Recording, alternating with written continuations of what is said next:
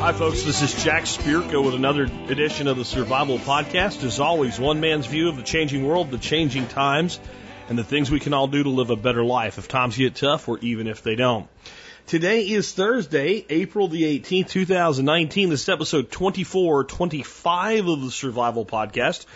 Generally, we do a listener call show, but something happened this week that put this idea in my head, and I decided I needed to do the show that I'm going to do today. And for those of you that like to share the show with other people, this might be a good one to share with people like for a first time experience. Uh, because it is, it is a topic that's really important today. And it's a big reason that I'm doing it because I think this one will get shared a lot more outside of the fold, so to speak. Um, and it's, it's something that just continuously becomes more and more obvious that we need to do something about it as a society.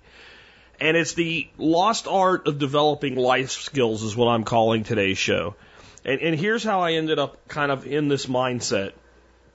My wife was watching some morning talk show crap this week. I don't remember what the show's called, but the Hoda chick, she used to be with Kathie Lee. Now she has some other girl she's with. She was doing it. It's basically two women sucking down wine in the morning and cackling about stuff. Not really my cup of tea. But they started talking about the concept of snowplow parenting. And I was like, okay, well, I'll listen. And hmm, maybe if I had a little bit of that wine myself, this would all be easier to endure. It ended up being a decent segment. They were talking about how young adults, they were defining this as ages 18 to 27, were no longer developing life skills. This is something I think we're all painfully aware of. One of the gals talking was a late millennial. That was uh, Hoda's friend, a new person on the show. Uh, 37, I think she said he was. She was, and I think Huda is a uh, Gen Xer, 46 like me, if I remember right. And what they were saying is it's snowplow parenting. We've heard of helicopter parents, but snowplow was literally where parents were doing so much for, for, for kids after they were grown adults and even out of the house that the kids never even had the opportunity to learn to deal with any of the situations. Uh, for an example, one of the things that they said is that in the age range of 18 to 27, about 70% of those surveyed were still relying on their parents to set appointments for them.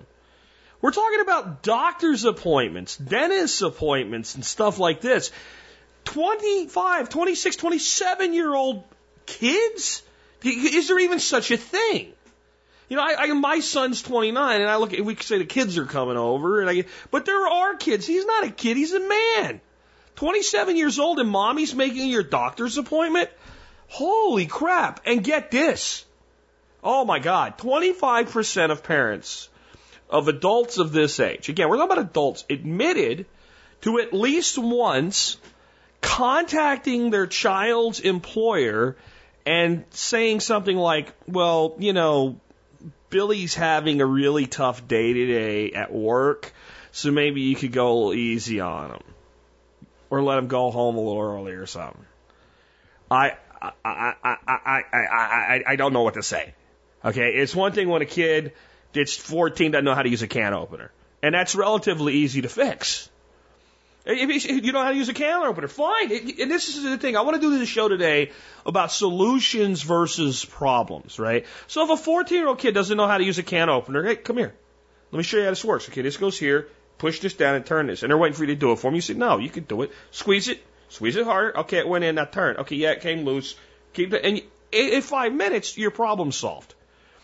When a child who has become an adult has a parent calling their place of work to talk to their employer, you have a duality problem there.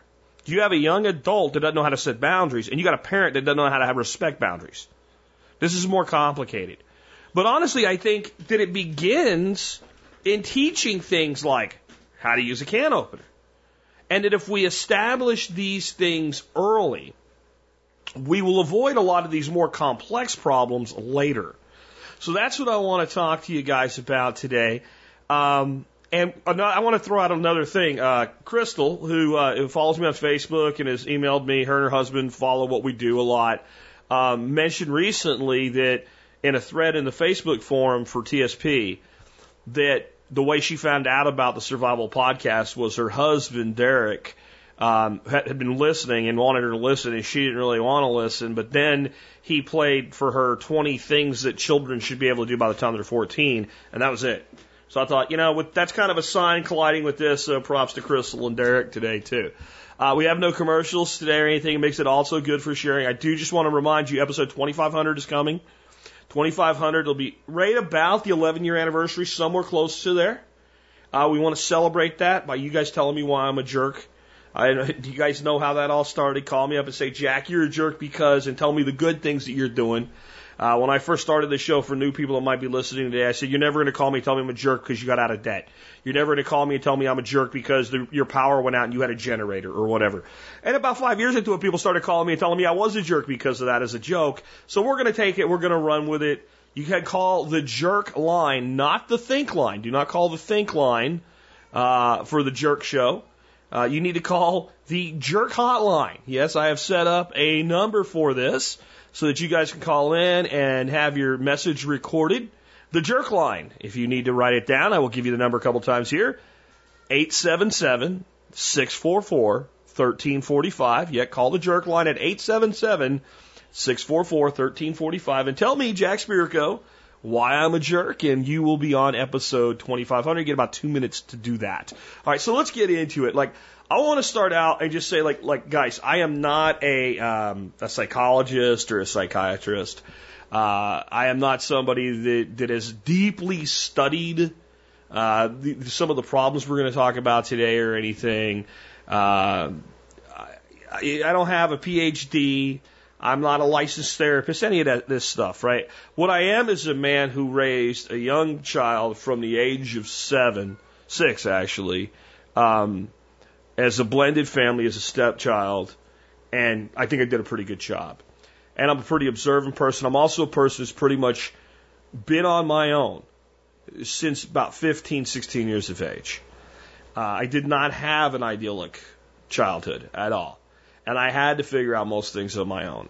And over the years, I've built a lot of success. I went from spent three, four years almost in the army, and uh, got out. When I got out, I was still just 21 years old. I joined at 17, and um, landed here in Texas. Had you know the only skill I had really that was you know marketable skill with uh, experience was in the military being a mechanic, and I really didn't want to do that anymore. And I went from being 21 years old, dropped here in the middle of nowhere because I had a friend here that I at least could share an apartment with, to, to, to being a six figure earner in three and a half years. And so I, I think I know a little bit about what it takes to be successful, and I think I understand how we got here. Because I'm a Gen Xer, right? I am a guy that started out at the time that most of the people that are parenting today, because of the way things worked out, I'm a very young grandfather. But there's a lot of people my age that are sitting here with, you know, kids that are 16, 17, 18 years old today, and even younger and a little bit older. Not necessarily people like, you know, my age generally having sons that will be soon 30. Uh, so I have this unique way, I think, of looking at this, and this is where I'm coming from as to how we got here. I think the way that we grew up from the late 70s up to about 1990, the, those of us that grew up in that period were kind of the last free generation of children. And we grew up in, a, in an environment where it was basically like, bye, get out of here, see you at dinner time. And there'd be some signal to, to, to come home for dinner, you know, like a porch light. My wife said that when she was a little girl, they would go play all day they played these woods down at the end of the street, but they could see the house. And when the porch light came on, you better get your butt home. And that's how we grew. We all grew up like that in that range. I would say from the 60s up through the early 90s, we grew up that way. And those of us that grew up kind of in the, the, the Gen X bullseye, late 70s through mid 80s, we were the, what they called latchkey kids. We came home from school, both parents were at work, we took care of ourselves or our younger siblings. If we were hungry, we made a sandwich, we put TV on, we watched after school television, we got in trouble with our friends, we built forts in the woods, we played, and when we wanted something, we we figured out how to get it, we, we figured out how to build it, and we were actually very, we were incredibly, we were called a slacker generation, but we were a very resourceful generation. There's a lot of wealth in the Gen X uh, generation right now. And, and we're a generation of people that know how to do shit. We know how to get shit done. So it's really weird then, isn't it, that most of us are the parents of these younger people that can't. It's kind of the, the, the second generation uh, boomers and the Gen Xers that raised all these kids that can't do anything. So how does a group of people that's probably the most capable of just fixing their lives and handling their lives, how do you end up raising kids that can't? And I know a lot of you didn't, and I didn't. But how did that happen? I mean, my son actually was allowed to grow up a lot like I did and run and play and come home whenever and what have you. And I consciously did that. But I tried to do some stuff differently than my parents. I tried to not be 100% hands off. I tried to take a more active role. I tried to take a more teaching role. I tried to take a more counseling role. And why? Because many of you are going to be shocked to hear this. The way we were raised was not optimum. There was, it was too hands off.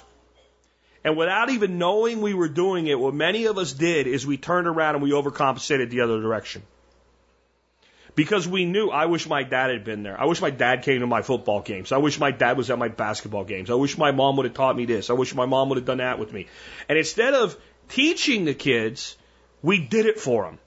We're also the generation that grew up at so far, so far, the greatest transition of technology in history in the world.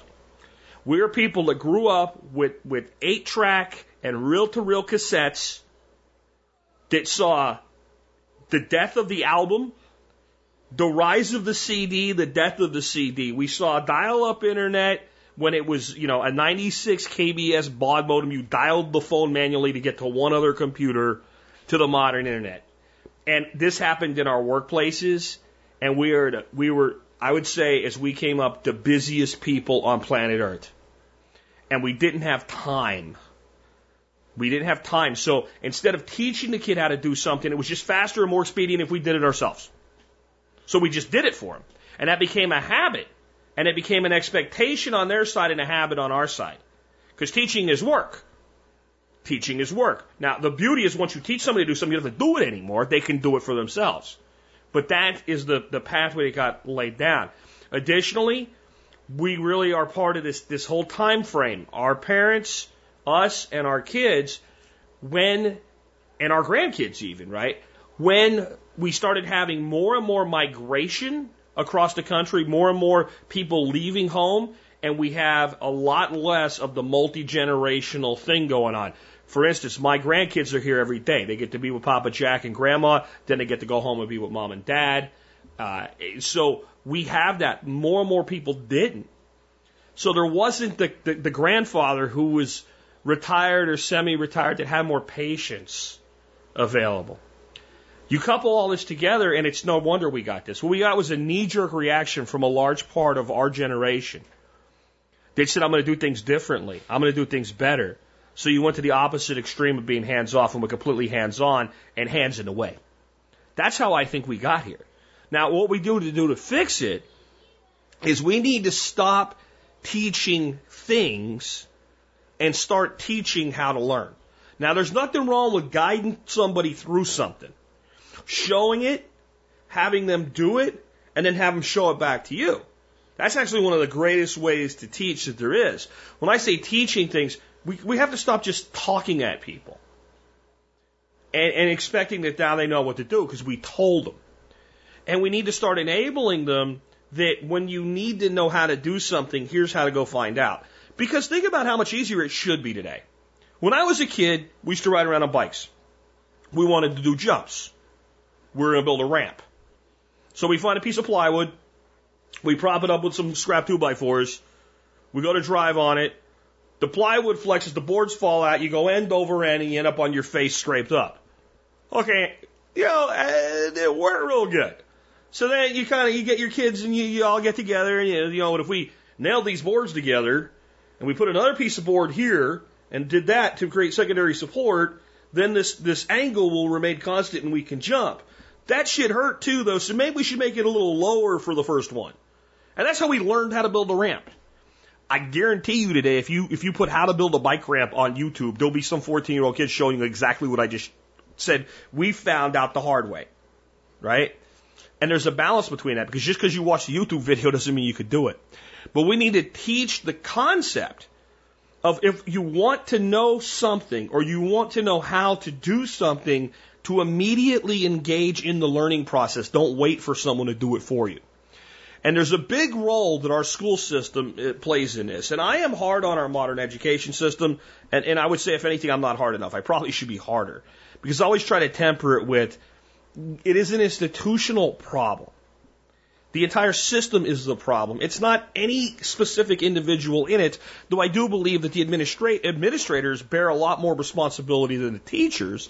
But even those administrators, now they have administrators administrating the administrators. And then they have policy and, and politic and everything else driven into this. And there's not a lot of flexibility there. But in the end, this is what we've taught children in our school system. Someone always knows more than you. That person is always right, and they validate whether or not you're correct. The only way to be correct is to listen what they say, memorize it, and repeat it, and you don't even get to think that you are right until you are validated with a grade. And this is way more the case than it was in 1985 when I was in school, right? I mean, it, there's always some of that in school. That's how school works. It really would be hard for it to work any other way, but not to the to the level that it is today. Kids are literally conditioned that they need that validation. Someone must tell them they did right, and they can't start when they're told to start, and they must stop when they're told to stop. And they must follow the schedule somebody else set for them. They have no ability to set their own schedule or any understanding of how that works. And instead of right being, we built the ramp, we drove bikes over the ramp, no one got hurt, the bikes went through the air, we learned how to land right, and we all had a good time. And now we're building a landing ramp, because that'll even be more fun. And that validation being that it worked Someone has to tell you if it worked good enough, and only if they say it worked good enough is it good enough. And you and you you throw all that together, and yeah, we're in a mess. We're in a mess, and it. You know, I'm about to start going through 20 life skills today. I thought we would go through and talk about how they apply here. This is not just for kids, though. Well, my my number six, and we'll get to it when we get to it, but it's critical thinking, research, and analysis a, a, a quick look at what people share on something like Facebook will tell you straight up that there's a hell of a lot of baby boomers and Gen Xers, late millennials that don't know jack diddly crap about how to think critically, research, or analyze. Because if they did, in 13 seconds, they'd know whatever they're sharing and so upset about isn't real, or it's fake, or it's falsely reported. But no, they can't even do that. So don't think this is just for, you know, kids and young people and, and guiding parenting. Though it is. Like, this is, a, these are great things to make sure that over time you're teaching to your children, but also that you're teaching to yourselves. In fact, I'll say this, while there's a lot of you out there that are well rounded, especially those of you that listen to this show for a long time and kind of have been kicked in the ass and hit by a two by four in the head metaphorically by me enough and, and decided you were going to change your life. You, you're going to go, I know how to do that, I know how to do that. I will bet there ain't one of you that won't hear at least out of these 20 three or four things that you might not think to yourself, not only might I need to learn that, or if I know how to do that, I really could do better with that. So that's where I want to go. So what I say is these are 20 life skills that you should learn young or eventually. Uh, the first one is managing money and basic budgeting. And this is something I see in people that are freaking 50 years old still don't know how to do this. And it's, it's amazing to me what people always think is, I don't have enough money for that. That's basically, no matter how they try to explain away why they don't have a budget, it's basically because I don't have enough money to have a budget. Well, you sound like a person needs one to me. What they mean by that is, I'm barely getting by as it is. I have to pay my bills. And so when I get more money, I'll get a budget. And, and the answer is you will not get any more money that you will actually be able to do anything with other than dispose of it until you learn how to manage money and a basic budget. And this is so easily taught to children because children's money is always in surplus of their needs. Okay? Uh, just flat out. Any money your child has is in surplus of their needs. That doesn't mean any money you have. But in general, your child has a home, you provide it for them. They have food, you provide it for them. They have clothes, you provide it for them. They have shoes, you provide it for them. They have socks, you provide it for them. Or if not, they have water and food, shelter and clothing. When we're really talking about needs, you know, well, you need electricity. Well, they get that. You pay for it. They need lighting. You pay for it. They have everything they need. So any money that goes into their little hands is in surplus of need. And this is a problem if we don't teach budgeting at this point. So what ends up happening, if you want to know why 25 year old people can't set a budget on their spending, they spend their entire childhood that every dollar that comes in their hand they can literally spend with no real consequence other than the money's gone and you'll have to wait till you have more money before you can get the next thing. That's the only consequence they have. There's, there's no concept that if I spend this money irrationally, I won't be able to pay my electric bill because I don't have one. I'm not saying your kid should have an electric bill. You can go that far, give them a, a, a portion of the household expenses that to pay out of their allowance or their income, but I don't think it's really necessary. What you do is you take that surplus that's in excess and you use it as a training tool. For every dollar you earn, X amount must go into a long term savings and X amount must go into a short term savings. What's the difference? Long term savings require special approval of mom and dad that you can have that money at all. It has to be for some really, really good reason. Short term savings, you can spend it. You can spend it, but some condition. My condition with my son was you have to tell me you want to spend it on, and you have to wait three days to do it. I will not say yes or no. It's your money. You can do what you want with it. I just want you to learn the mental discipline to wait three days. Because many times in that three day period, you'll decide that you don't want it. And then your other money, you have to have a certain put aside that you set aside in another little pocket, and that's for giving. That's for when something happens at Christmas and little kids need stuff that they don't have, and then the rest of the money you do whatever the hell you want to with. It's that simple. Right there, you lock them into the concept of four buckets for my money. And it really handles everything in life. It really does. Your short term savings becomes how you pay your bills. Your the rest of your money becomes discretionary. Your long term savings becomes your retirement, and your giving becomes how you help others, whichever way you choose to do that. And it's that simple. And then we can learn more about budgeting, get more sophisticated. But if we just start there, the biggest thing I think most people are lacking in America today is a discretionary budgetary number. Their discretionary budget is whatever is left. And even if you're saving for retirement, that's not good enough. That's not good enough. There should be there should be some cap on your monthly spending. And whatever that is, that's what it is. And I see so many people struggle with that, and it would actually be pretty easy to do. Number two, and this is something that the, the whole snowplow parenting has really kind of got in the way of, but many adults struggle with this too. Learning how to deal with rejection, hardship, and loss. That's a skill. It's not just, oh, this person can't do it, so they're a pussy. That, that's not how that works. There is, there is in your life at times when you will have serious loss.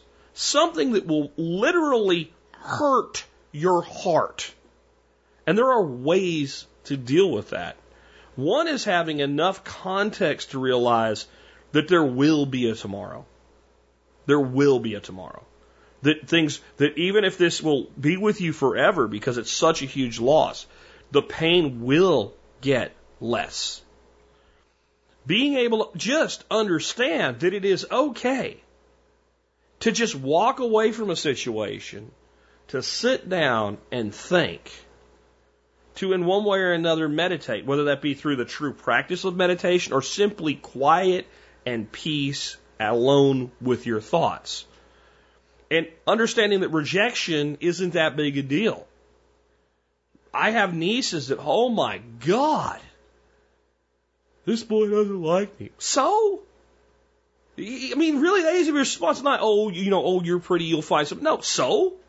So do you like every boy that likes you? No, then so? Right? You just have to understand that some people won't like you. That's okay.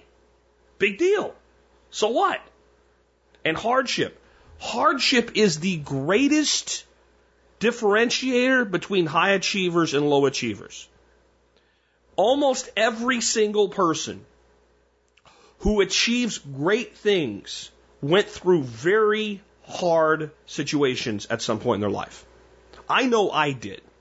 I don't, you know, I, I allude to my past, but I don't completely talk about it. It's not something I actually enjoy talking about. But when I said I've been on my own since 15, I mean it. Think about that. Do you think it's easy to be 15, almost 16? It was just a few weeks before when I moved out and wondering next month, will I have the money to pay for the uh, attic that I call an apartment where I live over a retired guy so he doesn't throw me out at that age? But that hardship, there is no way at this point in my life that I would go back and flip the switch if I could and grow up with, you know, June and Ward Cleaver and leave it to Beaverland. I would never give up my hardship because I know it is critical to the success that I've become.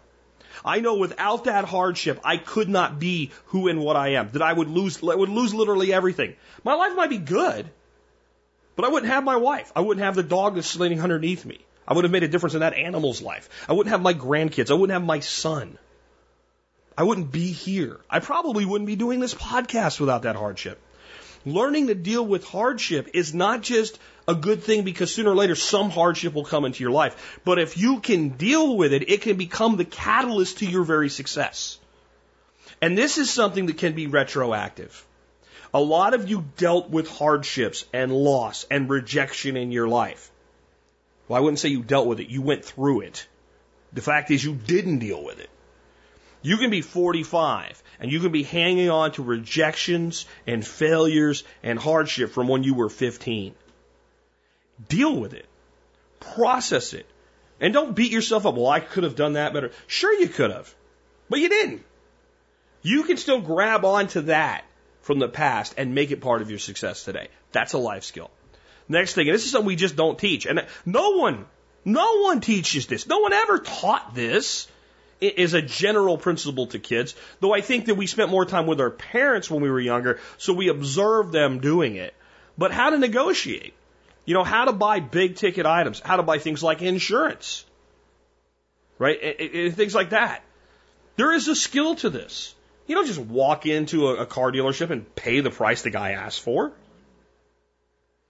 You know? I mean, I'm a complete dick. What I do is I'll sit down with the car salesman because I usually I've already determined what I'm going to buy. I already know what I'm going to buy, and I'll say, "This is going to be the easiest deal you ever did, or it's going to fall through." My deal is you don't lie to me. You don't lie to me. I don't want any lies. We understand each other now. Oh yeah, well I almost offended you. Okay, so here's what I want. I'm going to give you a list of the things that I want on this vehicle.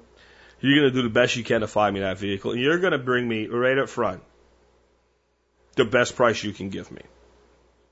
You're not going to say later you can do better. Right? You're going to do whatever the best deal is you can do. You're going to bring that to me right away. And well, I'll have it for you in five minutes. No, no. If you do it in five minutes, then we're going to have a problem because it's not going to be the best deal you can make for me. So I, do you want to test drive it? I've driven this car before. I know. You call me. Here's my number. Call me. And a day will go by. I'll call you. Here's what I got. Okay. Well, I'm going to think about that for a day and, and compare it to some other, you know, places. Uh, and now say, well, I can go back to my manager and get you a better deal. I, I would like you to get me your manager, but well, I won't be dealing with you. Why not? Because you lied to me.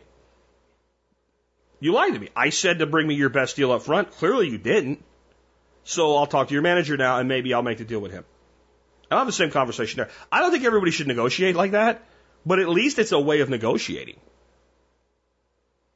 And we don't teach negotiation. Negotiation doesn't always have to be for a car or something either. It can be, you know, negotiating with a teacher to get a, an extension on something so they can turn work in later. I prefer not to end up in that situation, but I prefer to have the kid able to deal with it. I prefer not to even know what happened. If he gets the negotiation done, he turns in the assignment, gets a good grade on it, Fine, done. I don't need to know. I, when I do find out that that's what happened, I'm going to be proud, not angry. We need to teach negotiation skills and we need to learn negotiation skills and how to buy expensive things and how to buy complex things like insurance. Next, um, cooking. and you guys that listen to the show a lot, you guys know this is a big passion for me. Not everybody has to be Jack Spirko in the kitchen. You know, I'm, I'm probably on the edge of being chef quality for a restaurant, a good one. But I do think everybody should know how to cook and cook really well. At least the things that they like to eat. By cooking, I do not mean that you can make ramen noodles and put an egg on top of it, but that's an okay place to start. Okay? It is not that you can make macaroni and cheese, stovetop stuffing, and ramen noodles. Now, I understand the value of that. I pretty much just described to a large degree what I lived on when I was young and broke and first came to Texas. You know, you add that up with a few other uh, cheap things and maybe something like a whole chicken and and and, and a, a few pounds of cheap ground beef, and I could I could go for a week easy. Right, so there's value in knowing how to cook the cheap stuff and make it taste good, but there's value in learning how to cook really elevated meals as well because the amount of money that puts back in your pocket is insane. Most young people, and now I'm defining young people is, you know, 20 to 40. They rely on eating out every time they're going to eat anything above, you know, below average crap. That's that they to, to get above below average, they got to go to a restaurant. And usually, a lot of these restaurants, especially when you don't have a lot of money, you end up paying what seems like cheap, but it's a high price for the quality that you get. If you're eating at Applebee's or Chili's, this is what I'm talking about. You're, you, it might seem inexpensive because well, I went out with two people and we had a couple beers and you know it was uh, 15 bucks a head. But for what you got, you got crap. What you could have ate at home would have blown that away. So it's not just a life skill from a standpoint of you should how to do it just for, for the sake of knowing how to do it. It is also a life skill because it puts money back in your pocket. And one of the key things that we have to get through to people to understand the long term winning with money is that you got to stop this crap. You don't be like a penny pinching miser is not what I'm talking about, but you have to stop this crap. That's only 15 bucks. That's only five bucks. That's only a dollar. That's $17. And then people shrug off on a given day times 10 days is $170. Kind of starts to add up, doesn't it? So we have to get off of that mindset. So what we're looking to do is not be a cheap prick. But when there's a way to easily put a couple bucks back in the pocket here, a couple bucks back in the pocket there, and a couple bucks back in the pocket there, and oh, look, there's $10 we can reclaim over there. And we take all that money and we put it toward our future we get a lot further faster, which is what life skills are really all about. Cooking is one way to really do that. Next, number five, how to sell. Everybody should know how to sell. Now, the thing is that kids are born, not really born, by the time your kid is five, your kid knows how to sell. And then we spend the next 15 years till they're about 20 beating it out of them. And deep, you know, like basically programming that it's bad manners.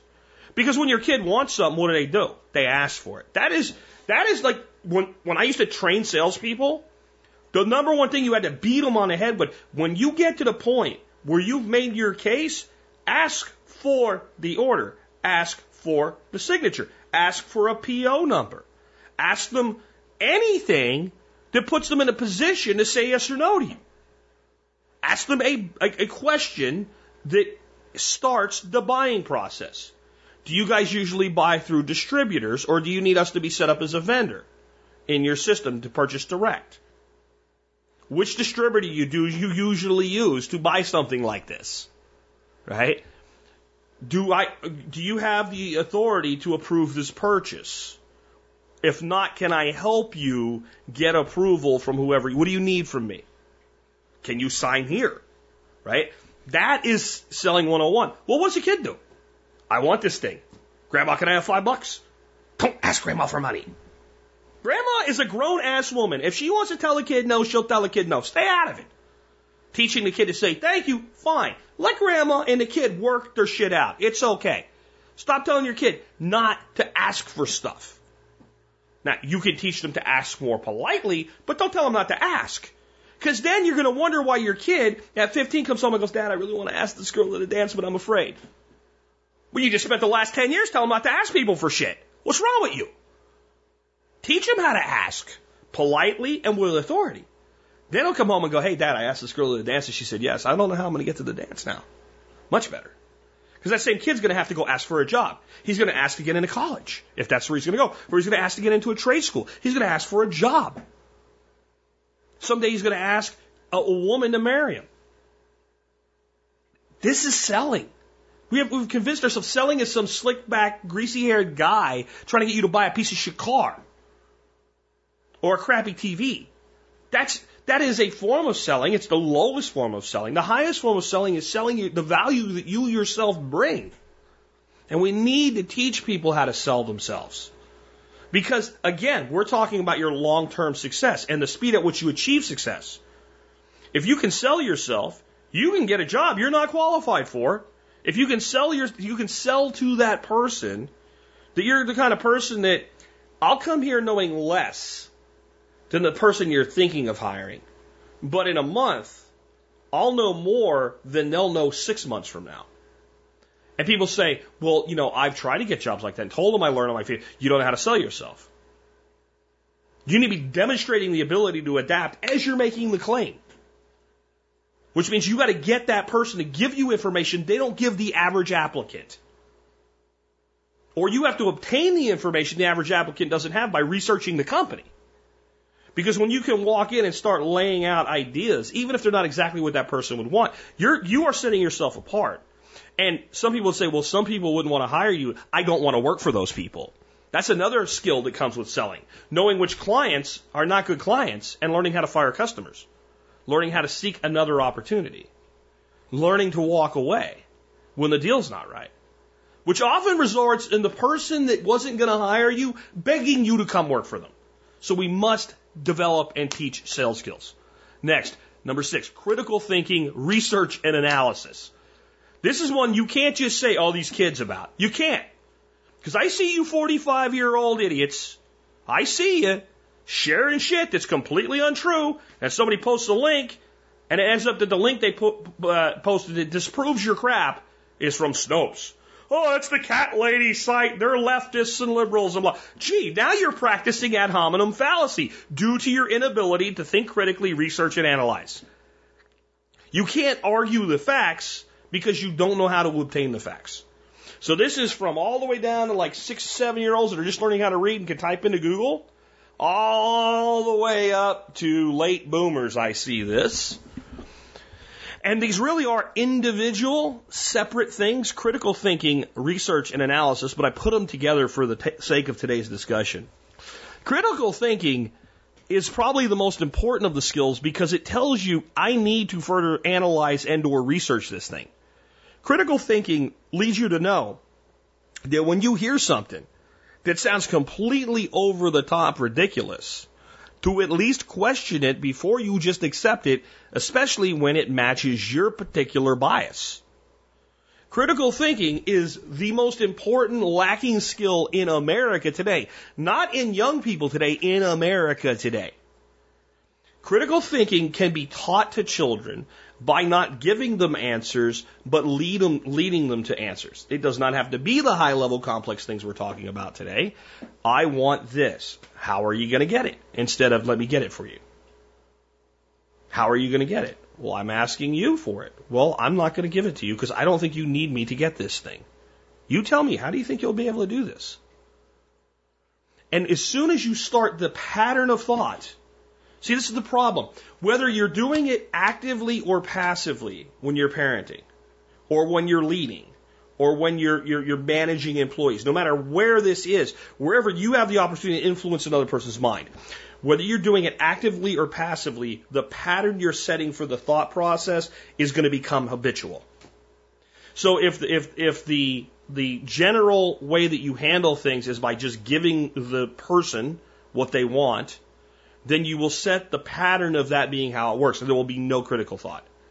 This thing comes from somebody that's above me, therefore it is true. This thing comes from the news. Must be true. Must be true. Comes from the news. I mean, dad always told me stuff and it was always the way that it was, so this must be true. Because you're setting that, you're setting that expectation, you're setting that thought pattern. Whether you intend to or not, it doesn't matter. You don't have to expect too much too early, but at least get the mind going in the right direction. Teach the ability to research. When, when a kid wants to know something, say, if you know the answer, don't just tell them. Say, why don't we find out? What do you think we can do to find out more about that? With my grandson, you know, he got really big into interest in the big cats. My my wife got him a book and had has him sit in the car and read about the cats when she takes him from school back to here. And then we watch documentaries on big cats. This is how you learn. Can a, you know, tiger beat, this was, he was so big on that for a while. Can a tiger beat a lion? I don't know. Why don't you go find out? I'm going to tell you. And it's either because I don't know, and I don't really, I, I don't think that's really a thing, but I'm not going to tell them that. Let's discover that together. Did anybody ever do an analysis instead of just sticking them together and making them fight it out? Like, you know, there was a show that used to do that, like would this animal beat that animal? Like prehistoric animals were gone, computer analysis. Like let's let's go learn about this. I might expose that this resource exists, but I'm not going to give away the goods because I want to drive that concept that everything I want to know is accessible. It's up to me to go get it. Next, computer troubleshooting. This is something I, I, I, I really didn't realize it was a problem. Probably because I got out of that the whole world of telecommunications at the right time. Because you would think kids that live on Instagram and Snapchat, if they had a problem with a phone or a computer or a network or something, would be able to fix it. Their entire life is wrapped up in it. But apparently, most people, old and young alike, can't fix the most basic problems with a computer. So if you can, and your kid comes to you and something's wrong with the computer, don't be the IT guy. Be the IT teacher. Look, this is what you do. I've never seen this before. We're going to get on the computer. Well, I'll just go over here. While, no, uh, no. And that's another thing you got to do, especially because I'm trying to do this for for you guys and for you guys as parents at the same time, right? These these are things that we both learn and teach. And that's the best way to learn, by the way, is to teach. So if you have kids or grandkids or nieces and nephews and you're teaching them this, see that as such a gift. Because we have about a 90% retention rate when we learn something well enough to explain it and then teach it back to somebody. Whereas if somebody just explains it to us, we have about a 10% retention rate. But computer troubleshooting, this is something you know we need to learn, but we also will learn by teaching. And the skill set is this is the problem. Here's how I find a potential solution for it and make them stay. You know, and I, make them stay is important. My grandson, a couple of weeks ago, we were cooking and I thought this would be fun. He'll cook with me. And I was taking some really nice steaks and grinding them and grinding sausage and uh, gar- uh, jalapeno and jalapeno and garlic into them, right? And my son was over and he was making drinks and he wanted to go play Power Rangers. And every time we got to a point where we're doing something the next step, he tried to run away. No, get your ass back here. And yes, I say ass to him in those situations, and he doesn't explode and break, right? He doesn't go throwing tantrums when he hears somebody say a word he doesn't like at that point, right? Learning resilience as well. But with computer troubleshooting, that's something that kids are really big on just, hey, I can't get on the network. Okay, let's go through all of the troubleshooting so that they can do it for themselves. Don't be their IT guy. And, and don't rely on your IT guy for everything either. I mean, I think one of the reasons that I've learned troubleshooting is I spent so much time working remote and just there is no IT. You're the IT guy, you're the janitor, you're the manager, you're the salesperson, you're the marketing guy, right? Um, next, self defense and situational awareness. Self defense does not mean that, that does not mean this is not a piece of it, but it doesn't mean you put your kid in karate for a couple of years and then you're good on that. Because what, what active role have you played in that? If you are yourself learning self defense, it doesn't mean you take some martial art class uh, three times a week and that's it. Because self defense is mostly in the mind and only partially in the body. Because the number one thing that you should be doing from a standpoint of being defending yourself is avoiding the risk of injury or death in the first place. Summed up with don't do stupid things in stupid places with stupid people. One of Spirko's laws of life, right? Don't do that. That's a bad idea. But the other thing is things happen even when you do the right thing around you that are dangerous. But self defense doesn't necessarily mean learning how to disarm a guy with a gun. Where is the guy? Where's he pointing the gun at? Are you armed or are you not armed? These, all these things matter. What is the right thing to do is different in every situation. But generally speaking, the avoidance of conflict is always the best course. And I've talked about this when we've talked about violent situations and self defense before. You don't know what you don't know. And what you might not know is that person is not alone. Or that person has a knife. Or that person got served with divorce papers today and was told that their, their, their spouse was taking their children away from them on the same day that they got fired and they got in a wreck on the way home and they are at the end of their effing limit. And this is not the day to do this with them. You don't know that. Self defense is how we speak to police officers. And don't just, well, if you don't fight, you won't have a problem. No, there, there is a way to handle yourself when you are pulled over by a police officer. It's important that by the time your child learns to drive, they also know how to do that because their odds of having an interaction with a police officer between getting their license and 20 is almost 100%. Because they're going to do something stupid and they're going to get pulled over. So it might be good that they know how to do that. And you see that as a self defense technique. That's not anti cop. But fumbling through the the the uh, the glove box in the dark while a cop is walking up to you with a flashlight probably not a good idea. You can see where that would go wrong, and you can see where not behaving that way is a self defensive tactic. Got it? Self defense is much bigger than just being able to physically handle yourself, and it has to be. And this is why. I don't give a flying shit if you have 30 years of Brazilian Jiu Jitsu with the Gracies, and you spend your weekends with Chuck Norris. Somebody can kick your ass. And that somebody might be the person you end up in the conflict with. And in the words of Ron White in one of his comedy things, when he got thrown out by bouncers at a club in New York, I didn't know how many of them it was going to take to kick my ass, but I knew how many they were going to use. All of them there's either somebody or somebodies that can do violent damage to you.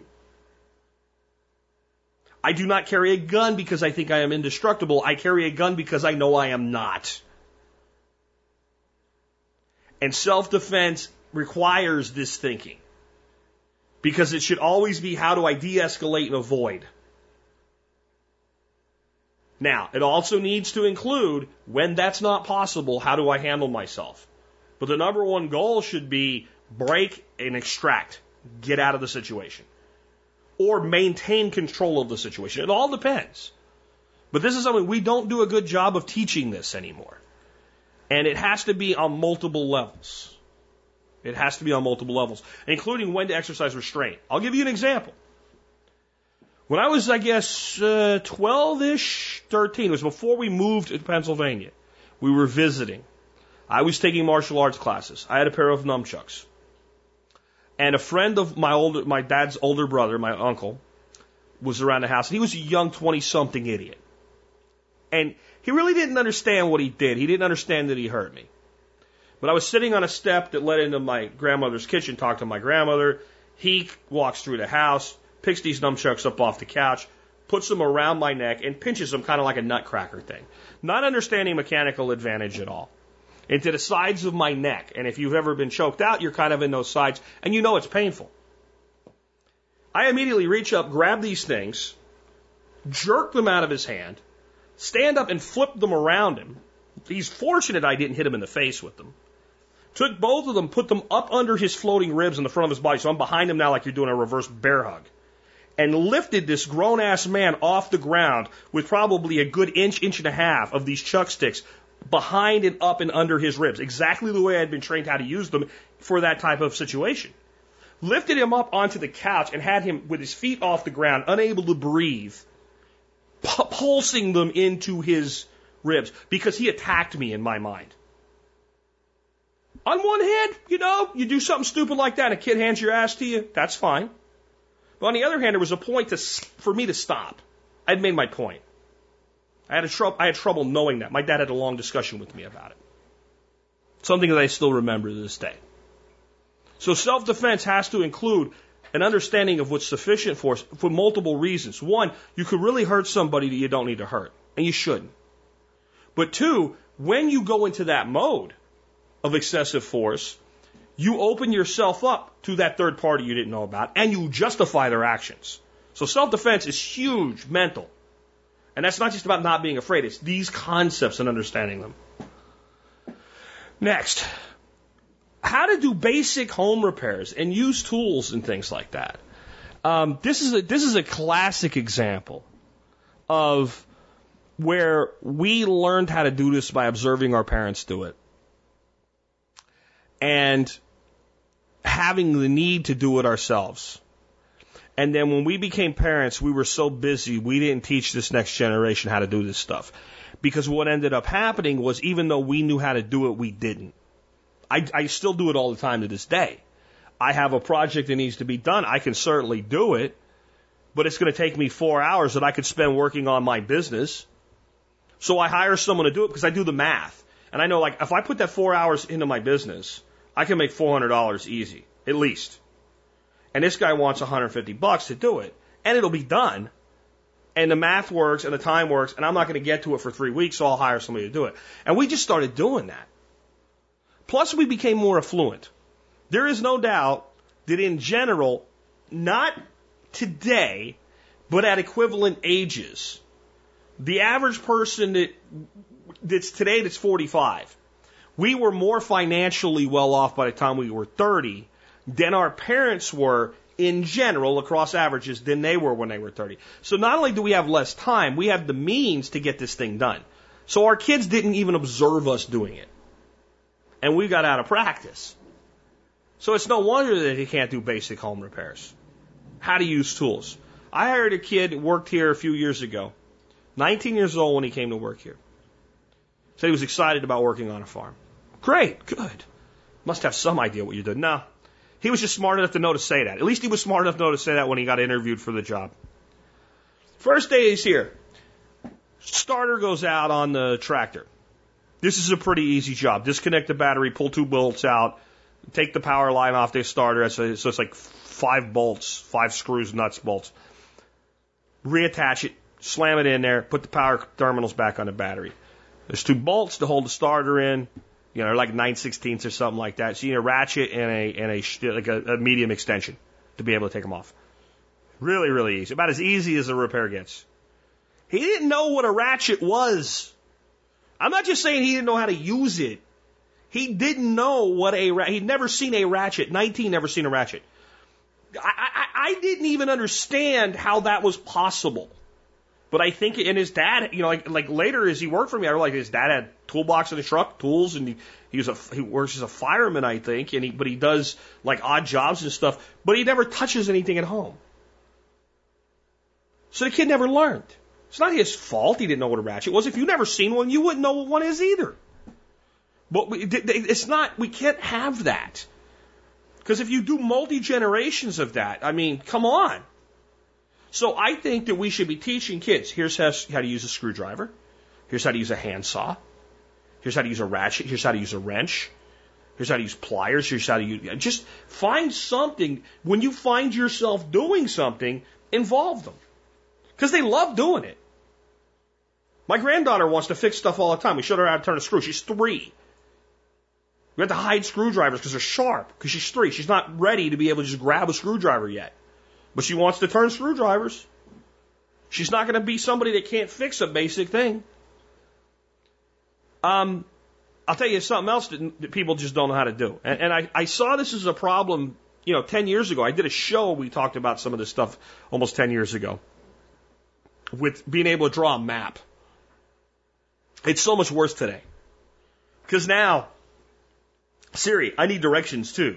Getting directions to, you know, head east on blah, blah, blah street. They're, they're looking at it because they don't know what way east is. You should be able to draw a map, read a map, and give directions. Everybody should be able to do that.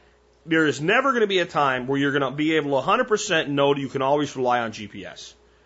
And the problem with always relying on GPS is I find that people don't know how to get to a place that they've been to many times.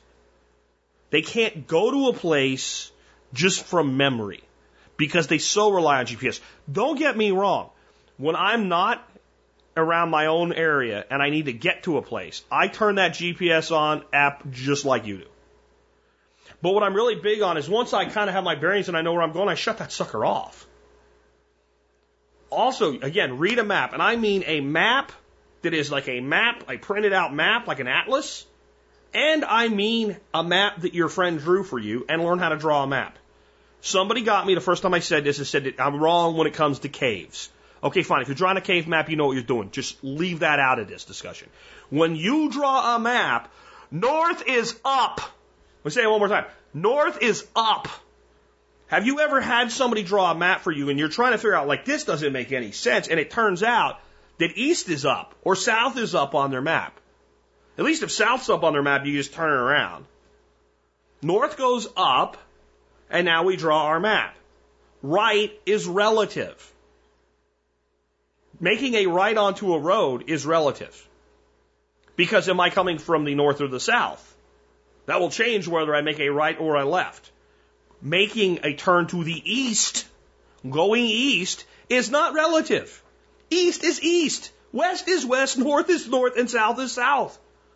If you can't draw somebody a hand drawn basic map to someplace you've been to a hundred times, or give them clear, legible directions of how to get there, by the way, ladies, I, I know men do it too, but really, ladies, this way, with your hand making this little loop, like we're coming up on an intersection, go this way. That is not a direction. You can use right and left in that instance because we are in the same place heading the same direction. But it is turn left here or turn west here. Those are instructions. That's how we give directions. The way they, the odd thing is the GPS thing basically does it right.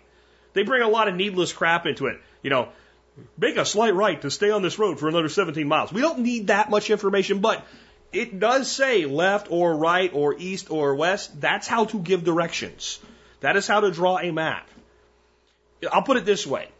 Let's say that you live about 20 miles from your parents' place and you routinely drive there. You don't need to be able to put every road that exists. From memory, you should be able to take a piece of, of 8.5 by 11 standard paper and a pencil or a pen and draw a basic map and directions and hand it to somebody who is at your house, and they should end up at your parents' house as long as they are competent enough to read the map. If you can't do that, that is a lacking life skill that you actually do need, unlike the supposed long math that they said you were going to use that you never did, that now you're lying to your kids and telling them they need to know. Okay? This is important because sooner or later you're going to be in a situation where cell phones aren't working, there's a satellite problem, whatever, and you're going to need to tell somebody how to get somewhere or somebody's going to have to tell you how to get somewhere. You're going to have to be able to do it. The next uh, thing I have on my list today, 11, how to use Excel. I won't go too long with this, but this is like as soon as your kid gets to basic algebra in school, you know, my dear Aunt Sally, multiply, divide before you add, subtract, right? Parentheses and brackets, right? As soon as they hit that, because they're going to be like, this is, yeah, this sucks. Okay, this is math that can empower your life, even if your job has nothing to do with math. For the rest of your life, the basic concept of the order and formation of an equation, combined with the power of Excel or any spreadsheet program, is incredible. And this is how you get the child to understand it. Hey, what are you saving up for? Well, let's figure out different scenarios in which and how long it'll take you to save up for that thing and build a little spreadsheet in Excel with them and show them how that formula multiply, divide, add, subtract, parentheses, etc. How that works and build a model in a spreadsheet. You've just taught them how to handle their budget. You've just taught them how to basically do what we call in sales a takeoff for any major project they ever want to do. You've just given them a skill that makes them able to go into a job where they have to do estimation, bills of materials, etc budgeting, marketing analysis. You've done so much by teaching them how to build a spreadsheet. My rule if I'm going to spend more money than I make in two weeks on something, it goes in Excel. Sometimes less, right? And then sometimes like I'm gonna have to do this anyway.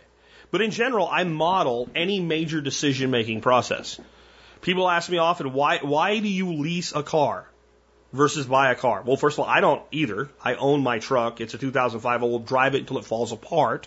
But my wife needs a new vehicle. She drives a 4Runner. Why? Because Excel said so. Because when I looked at the math, I could not make a cogent economic argument that leasing was not a better option for that vehicle for us. I didn't think, I didn't suppose so. It wasn't just a lower payment today. It wasn't the nice salesman who was nice to me because that's what he's paid to do. No, it was there is no way in which this is the wrong decision because math doesn't lie and neither does Excel when you tell it the truth. Teach your kids or yourself how to use Excel. It actually is a life skill, I promise you. But we didn't have it in 1920. And didn't that suck for the people in 1920? You have it. Learn how to use it.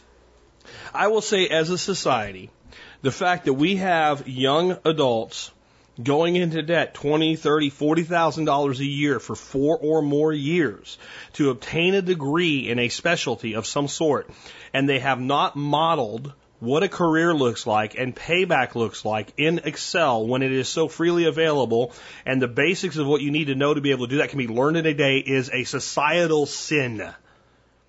That's why we have trillions of dollars in student loan debt and people working as baristas at Starbucks trying to pay it back because no one sat them down and taught them how to do that.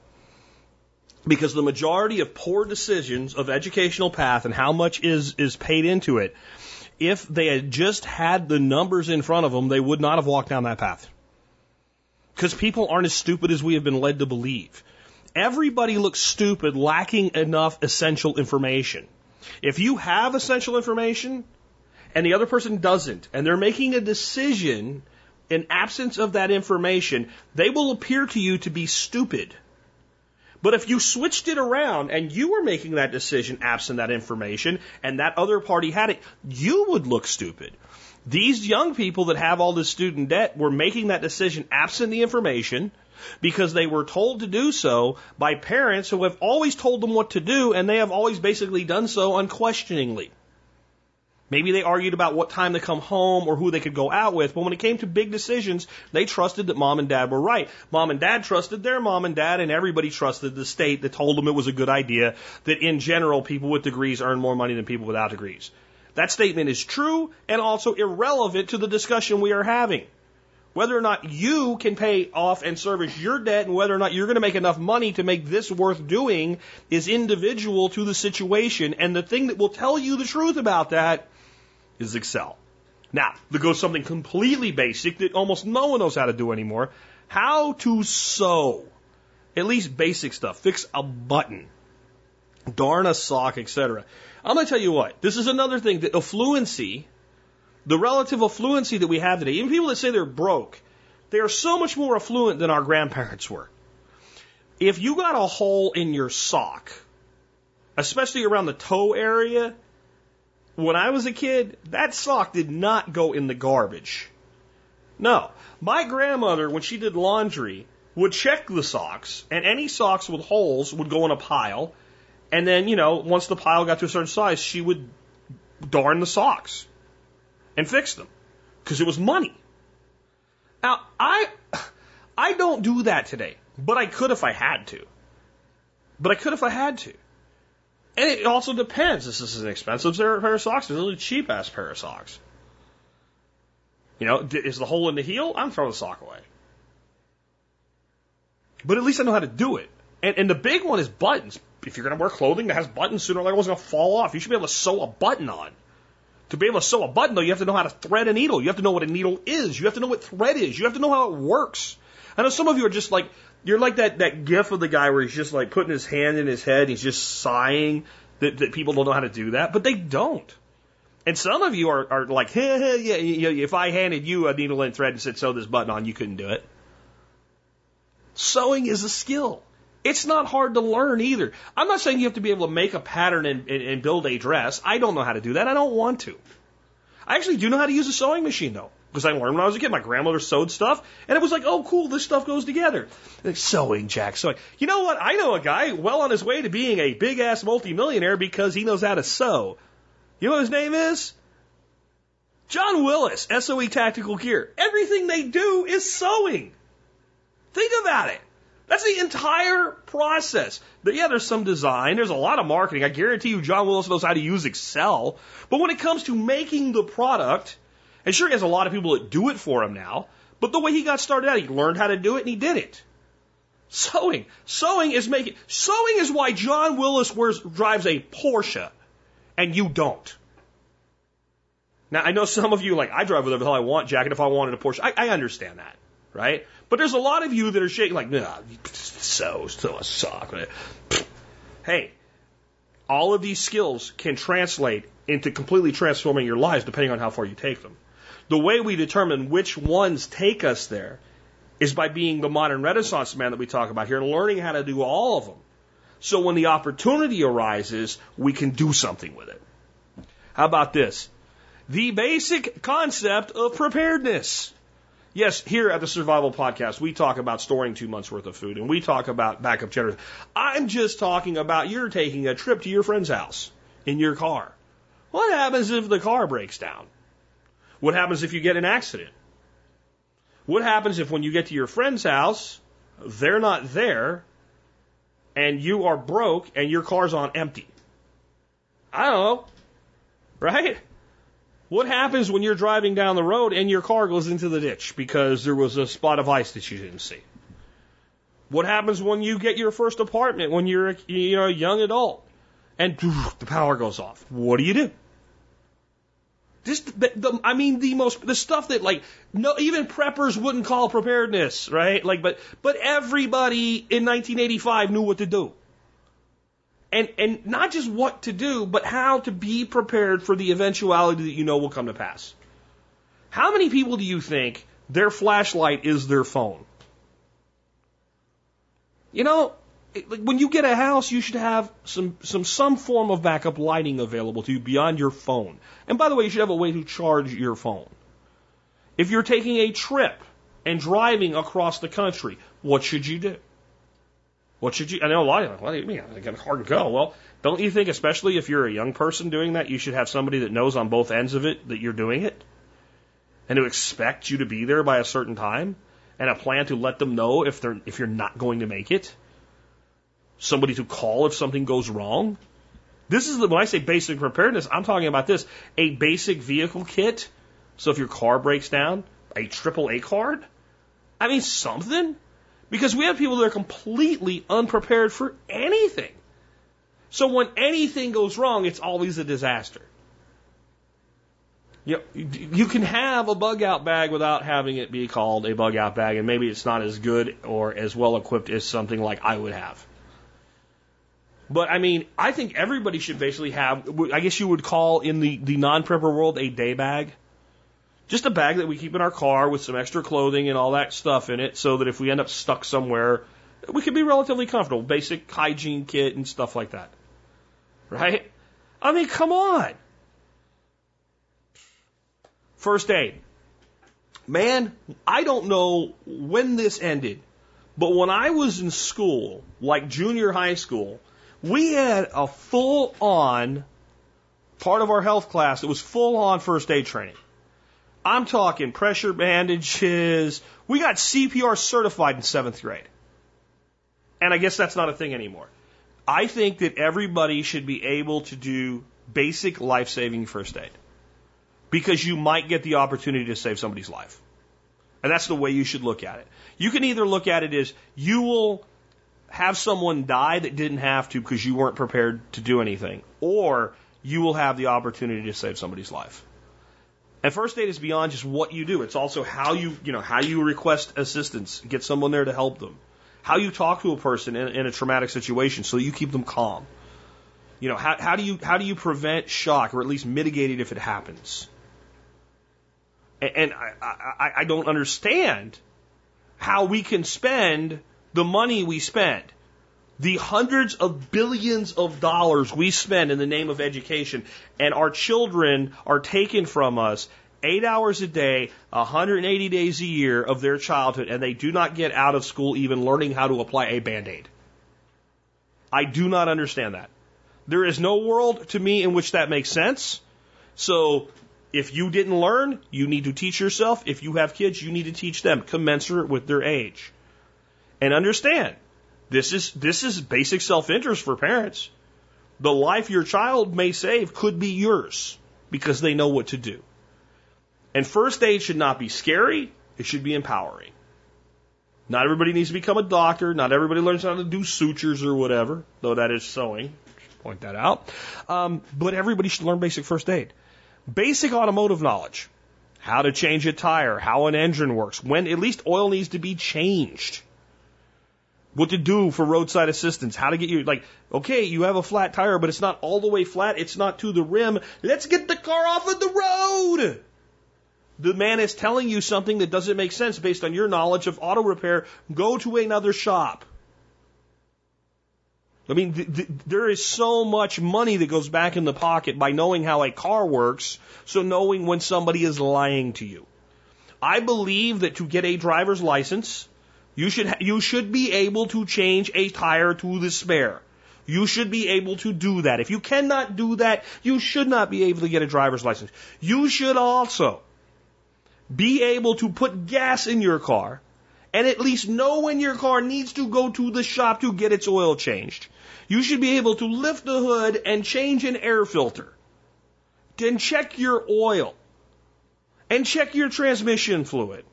If you can't do that, you should not be driving a car. And many of you that listen to me, you are that person. You probably know how to put gas in, unless you live in Oregon or against New Jersey, right? Uh, I think New Jersey changed it. No, I don't remember. Uh, but Oregon and New Jersey, I think are the two places like you, you might not know how to pump gas because nobody ever let you. Trust me, it's not hard. You should understand the difference between, you know, regular and super and uh, supreme or whatever. And the difference is it's all bullshit. Put the cheap gas in your car. Don't be suckered into it. Don't put the green one with the diesel name into your gas car because it will screw it up and vice versa which my farmhand did to my truck. He put, I said, he said, do you want me to put fuel in the truck? I said, you know that truck is a diesel, right? He said, yes. I said, you know what diesel means, right? He said, yes. He thought diesel meant put super unleaded in. He filled my truck with gasoline. It was a very expensive $600 lesson for him and a very late night shoveling mulch out of the truck so the tow truck and the shop would take the truck. You can learn the easy way or you can learn the hard way, basic mechanical knowledge of a vehicle. How to build a network.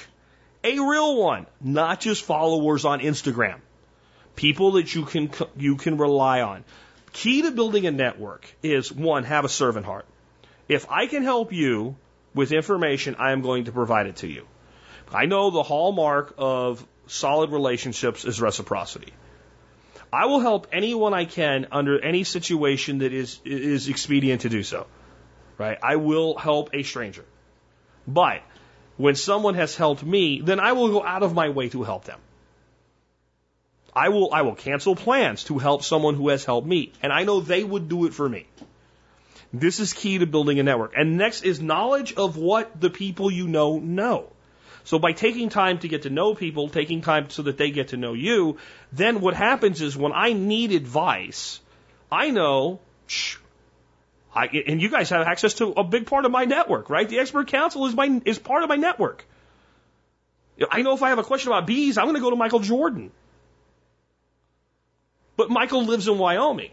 If I need something done with bees, I'm going to go to Jason, who lives near me and just knowing who to go to and when to go to them.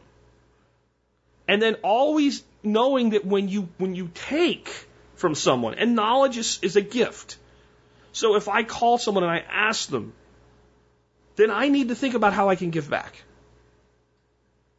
That doesn't mean we only do so that we get, or that we only give because we have gotten, or we only do because someone did for us. But is it, if you're going to have a strong network, you have to at least have that mindset. Because I always say you got to give before you take. In everything in life. That's one of my laws of life as well. You got to give before you take. Because that is that is how you create situations that are resilient and regenerative. If you always give a little before you take anything, you never run out. So building networks is incredibly important. Social etiquette is another life skill people just don't have anymore. And it's not just young people. I have walked in front of people in a, in a grocery store because they're standing there looking at stuff and I can't walk behind them, so I got to walk in front of them. And, I've, and, and to be polite, as I've walked past them, I say, excuse me. And I've actually had a few people I could tell they got mad at me for saying excuse me. Because they don't even understand. They don't even understand what's happened there. You're in a store. You have no right to everything. I'm, I'm walking in front of you and blocking your view of what you're doing. I have no other way to get past you because you're rude and you have your cart in the way. So to be polite to you, even though you're the one blocking the whole damn aisle, I have said excuse me as I went past you to be polite to you. And I'm talking, I have had like people 10 years older than me that are rude ass people because they don't know etiquette. I think some people are just rude. They're just. But I think a lot of people, they just lack the skill set. They lack the concept of basic etiquette. With children, this starts with please and thank you. And excuse me. Excuse me doesn't have to be excuse me. Well, then it's rude, right? How do we say what we say is important as well. The stupidity, though, of some people. There was recently, I was at a store, and there's a throughway. Like, so there's, you can park here, you can park here, and there's a, it's a lane that goes through. The lady parks in the throughway. I said, hey, ma'am, um, that's not a parking place. She goes, what? I said, that's not a parking place. Her response was, she's got two kids with her, by the way. You can't tell me where to park. I said, I'm not telling you where to park. I'm telling you that's not a parking place. And either you're going to get hit or you're going to get a ticket. She was offended and upset. I was being nice. I was informing, because you know what a lot of people would do? Look at that dumbass parking like that. So when she's like, you just shouldn't be all hateful like that. Okay, I see you. you. I said, you just leave that car right where it is. That's fine. Yes, you got and moved it, but that's an example of not even understanding basic social etiquette. If someone's talking to you in the modern age and you are holding your phone, put your effing phone down while someone's talking to you. This is my rule with my grandkids. Hey, Braylon, the phone is in his face. The phone doesn't go down. Boom! The phone is gone. Someone is speaking to you. If you're actually finishing something up, just a second, please, and then put the phone down. That's acceptable. Ignoring the other person, not acceptable. I can't believe I have to explain that. Put the effing phone down. When someone's talking to you, look at them. Don't look at the ground. Don't pick your nails. Stare at the sky. Look at the person speaking to you. Give them the respect you expect from them. Social etiquette, man. How to plant. Number 18 is how to plant. I do think everybody should learn how to garden. I do think it's an incredible skill for your life. But I really don't care. Garden, flowers, herbs, trees, whatever. We, we, we have, you know, classes in school where kids learn about a forest, but they do not learn to plant a tree. There's so much that they don't do in schools anymore. We grew plants in school. I remember very clearly everybody saving their little milk jugs and planting all these plants and doing experiments like we're going to water this every this group every day and this group every other day and this group every third day and see how they grow. I, I, I don't understand how we've lost the ability to do these things. And don't tell me about funding because we spend way more money than we ever did before, and this shit is cheap to do. Incredibly cheap to do. But we don't learn that. We have people that pay people to come plant flowers in their yards. Yeah. So, what that means is learning how to plant, learning how to garden can be a life skill for something people do for themselves, or it can be an on ramp to a business. So that's the thing. Everything I've talked about today has some career path with it as well. How to plant, how to garden, how to grow herbs. That spirals right into cooking. Cooking and planting spiral right into preparedness. It all mishes, mashes together. Next, I think we do not spend enough time teaching people how to find their passion and purpose. We talk about it a great deal. But most people would tell you, I really don't know what my passion is. But because we talk about it without teaching people how to find it, what happens is then we have this, we have this incredible sense of dread, of sadness, of depression in, in our youngest generation right now. We really do. They should be incredibly optimistic. The, one of the reasons they're so quick to completely embrace the doomsday theories about climate change is because it takes away the angst about the future. Oh, we're all going to be dead anyway. And people do get that fatalistic view. There were a lot of people in the 80s who were spending money they didn't have because they were convinced that we, the Russia and us were going to start tossing bombs at each other someday, so the hell with it. Most of those were the hippies that had grown up to a point where at least they had money. They were the generation before mine. We really need to teach people to find their passion, but we also need to teach them patience along with doing it. People need to understand that if you live a well rounded, active life and you try to build what you want in your life, in time, the things that you are best at and most passionate for will reveal themselves to you. And if we build these skill sets along with them, when the opportunity arises, you'll be able to engage in them. My entire life, my entire life, my entire adult life anyway, I knew that one of the greatest talents I had was as a teacher. Even for like a half a second kicked around. I could go to college and become a teacher. Thinking, you know, you know what? I lived in Panama for two years, Honduras for six months. I'm pretty fluent in Spanish. If I actually studied more, I could be a pretty good teacher, Spanish teacher, history teacher. Those two things go together well. Like, yeah, and uh, you don't make any money. You don't make enough money. And I actually think by the hour, teachers are incredibly well paid. By the way, when you actually break it down by the hour, and people uh, people that you're talking about that work 180 days a year, which means you're off for about 180 days a year when you add everything up. But but as a, I will go along with the fact that for the lifestyle I want in the future, I want the money you make is not enough. I probably make five, six times what the average teacher makes in America. But you know what my job is? I'm a teacher. I'm a teacher. And my whole life, and wanting more, and being willing to move when I needed to to give my family more, and, and, and developing myself to my best ability in everything that I did, led to a day where I realized I had an opportunity to be a teacher. To teach what I was learning and to teach what I had learned and to teach what I had already learned. And to be challenged by my students to learn more. And to make an incredible income doing it because what I could do with a podcast, even when there was seven people listening, I knew what I could do was unlimited. It would only be limited by my willingness to compromise. And where I would not compromise, I would find a ceiling. Apparently that ceiling is about 200 to 220,000 people listening to this show. That's enough. That's enough and I get to teach in a way that, that, that I get people telling me I'm building a business because of you. I am doing this because I have just paid off my house. Oh my God! I, do you imagine how amazing this is to live this life? Overnight success. Yeah. yeah. When I started this show, I was 36. It's a long time to go before you can fulfill the passion that you even know you have. What if I didn't know what it was? Here's what I'm going to tell you I think would have happened. I would have known it anyway when it revealed itself to me. Because the whole teaching thing, it was always in the back of my head, way back there. I never would have thought of it as my passion. If somebody said, tell me some things you're really good at, one would be, whatever I know I can teach. I was talking to a lady that was cutting my hair this week, and she said, yeah, you, you really are good at presenting stuff. Because she asked me what I do. That's how you know, haircut people are. She said, well, how, how did you get so good at this? I said, let me tell you something.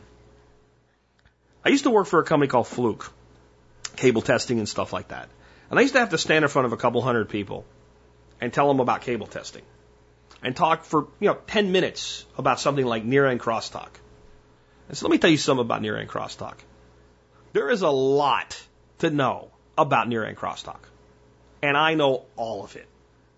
And the other thing about end crosstalk is none of it's interesting. There's a lot of it and none of it's interesting. But I got to explain it to people and make it interesting. If you can make that interesting, then when you get something you actually love that is interesting, you can make it very interesting. That experience was leading me to do this show. That was giving me better training in broadcasting than I could have ever got by going to get a degree in broadcasting, if that makes sense. So we need to help people learn to find their passion by being active participants in life and being patient long enough that life will reveal for you both what you are really passionate about and what the opportunity to do something with it is. Because what we have is people going to work out of college at 22, 24, whatever. And after working at a place for six months saying, I don't feel fulfilled. Well, of course you don't. Of course you don't. You have an entry level position at a company that doesn't give a shit about you. But you should give a shit about you and you should be thinking, am I getting everything out of this that I can?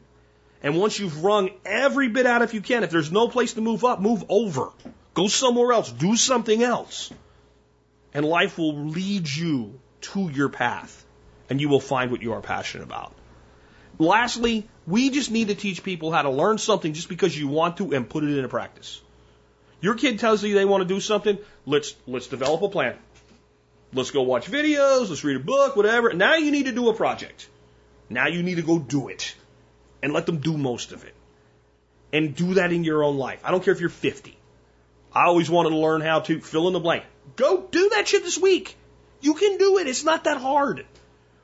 And because what happens is you realize I literally can do anything I want which I'm back to opportunity. So when that opportunity presents itself, you say to yourself, here's what I already know.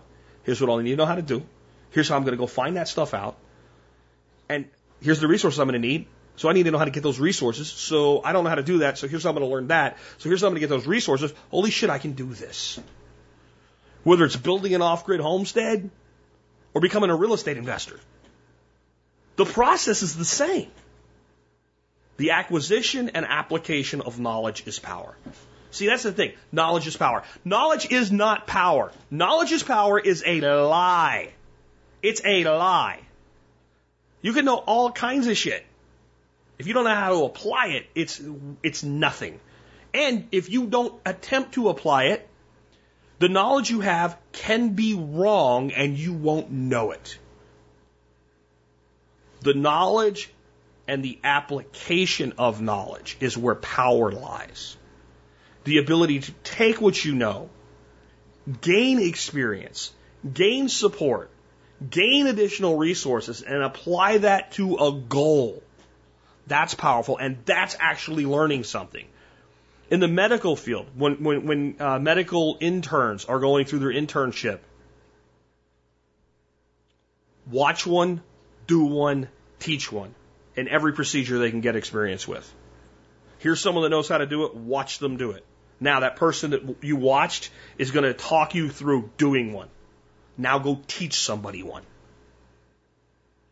That's learning. Until you do all of those things, you have not learned. Because somebody hands you a piece of paper with A, B, C, and D and a bunch of questions, you can sit down like I used to when I was in school because I have this friggin' damn near photographic memory. B, C, D, B, B, D, C, A. Turn the paper and the teacher's like, what? Like they're angry with you. Like, like you, clearly you didn't take this seriously. Yeah, well, grade it. Right? I could have copied off anybody because they're all still working on theirs. Go ahead and grade it. I'll stand here while you do it. And you're so arrogant when you're young like that. I was.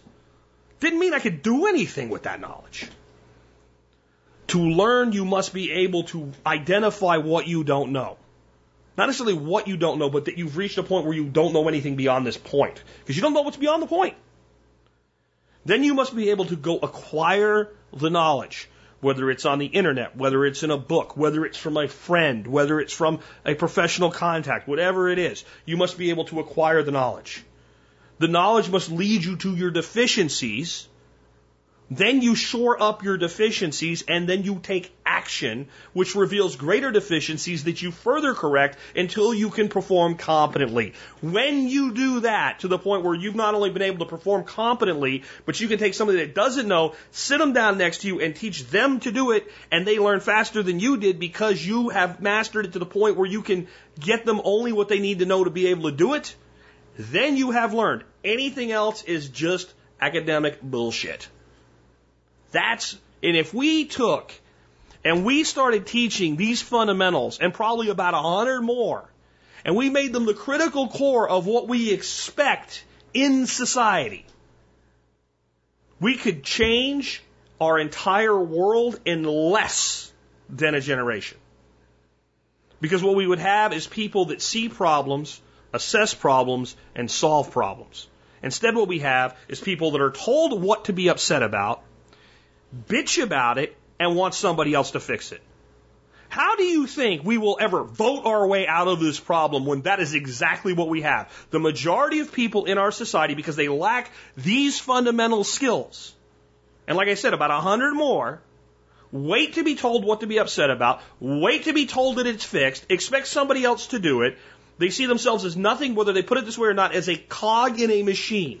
This is my world. This is what I do. I go to work. I come home. I work on this one thing. That's what I do. Once every two years or four years, I tick a box, and that's my contribution politically. I pay the bills and I go on about my life and I have a 401k plan. And yay. No wonder we have such a high suicide rate. If I lived that way, I'd want to kill myself too. No. When we get to the point where the average person can manage their own money, we'll have taken the first step in the right direction. We haven't even gotten there. And this is not just about young, stupid kids. Young people are stupid because they lack experience. What's your excuse? Right? Right? And how'd they get that way? We made them that way. What's the, what's the old saying? Be the change you want to see. So if you're 50 and you want the younger generations to be smarter, don't just teach them, learn. Because if you learn, in the end, it will require you to teach because that will be the only way you can complete your learning of that thing. Until you have a student who is successful, you have not learned. With that, we've come to the end of another episode. Hope you enjoyed it. If you're a new listener, I would imagine that maybe it is not what you expected when someone shared a show with you called the Survival Podcast. But I'll just kind of say for the show itself here at the end, for newer listeners, this is what we're all about. Because survival in the modern age is about being able to use the resources that you have and to plan for when those resources are not available to build a resilient life and stay on track towards your goals. Whether that's preparing for a storm or preparing for a job interview or preparing for a retirement, it's all preparedness. With that, like I said, we've wrapped up another episode. Want to kick off now or finish off today, I should say, with our song of the day. We're going old school country. How old? 1959. Yep, that's about old school for country. Uh, we are an obscure music trivia week where there's something about the song that is unique and only a music nerd would probably know it unless you heard it here on the Survival Podcast. The song is by Marty Robbins and it is El Paso. And many of you that don't think you've heard this song, especially as old as it is, as soon as you hear the first couple bits of music, you'll be like, I have heard that somewhere in my life. This song, here's the trivia part, is the first song longer than four minutes to reach number one, and the first Grammy to be awarded in the category of Best Country and Western Performance. And with that, this has been another ex- uh, another episode of the Survival Podcast, helping you figure out how to live that better life if times get tough, or even if they don't. Out in the West Texas town of El Paso, I fell in love with a Mexican girl. Nighttime would find me in Rosa's cantina. Music would play and Felina would whirl. Blacker than night were the eyes of Felina, wicked and evil while casting a spell. My love was deep for this Mexican maiden. I was in love, but in vain I could tell. One night a wild young cowboy came in, wild as the West Texas wind.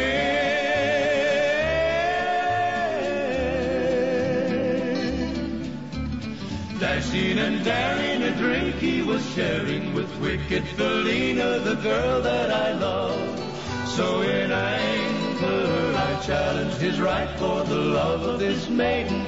Down went his hand for the gun that he wore.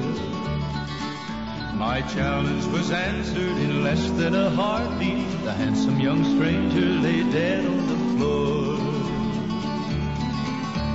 Out through the back door of Rosa's I ran, out where the horses were tied.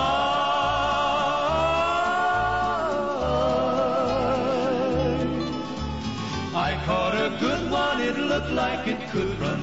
Up on its back and away I did ride. Just as fast as I could from the West Texas town of El Paso out to the badlands of New Mexico. Back in El Paso, my life would be worthless. Everything's gone in life, nothing is left. It's been so long since I've seen the young maiden. My love is stronger than my fear of death. I saddled up and away I did go, riding alone in the dark.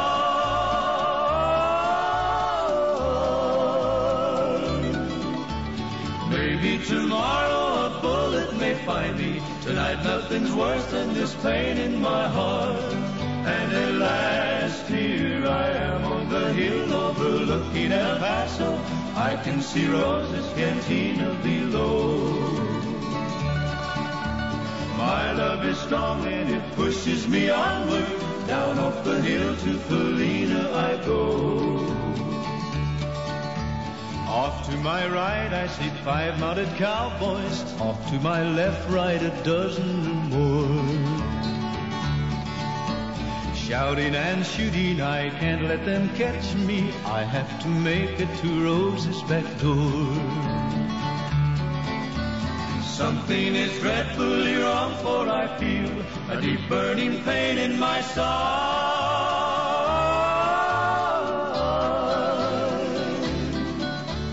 Though I am trying to stay in the saddle, I'm getting weary, unable to ride. But my love for Felina is strong, and I rise where I've fallen. Though I am weary, I can't stop to rest. I see the white puff of smoke from the rifle. I feel the bullet go deep in my chest. From out of nowhere, Felina has found me, kissing my cheek as she kneels by my side. Cradled by two loving arms that I'll die for, one little kiss and Felina, good.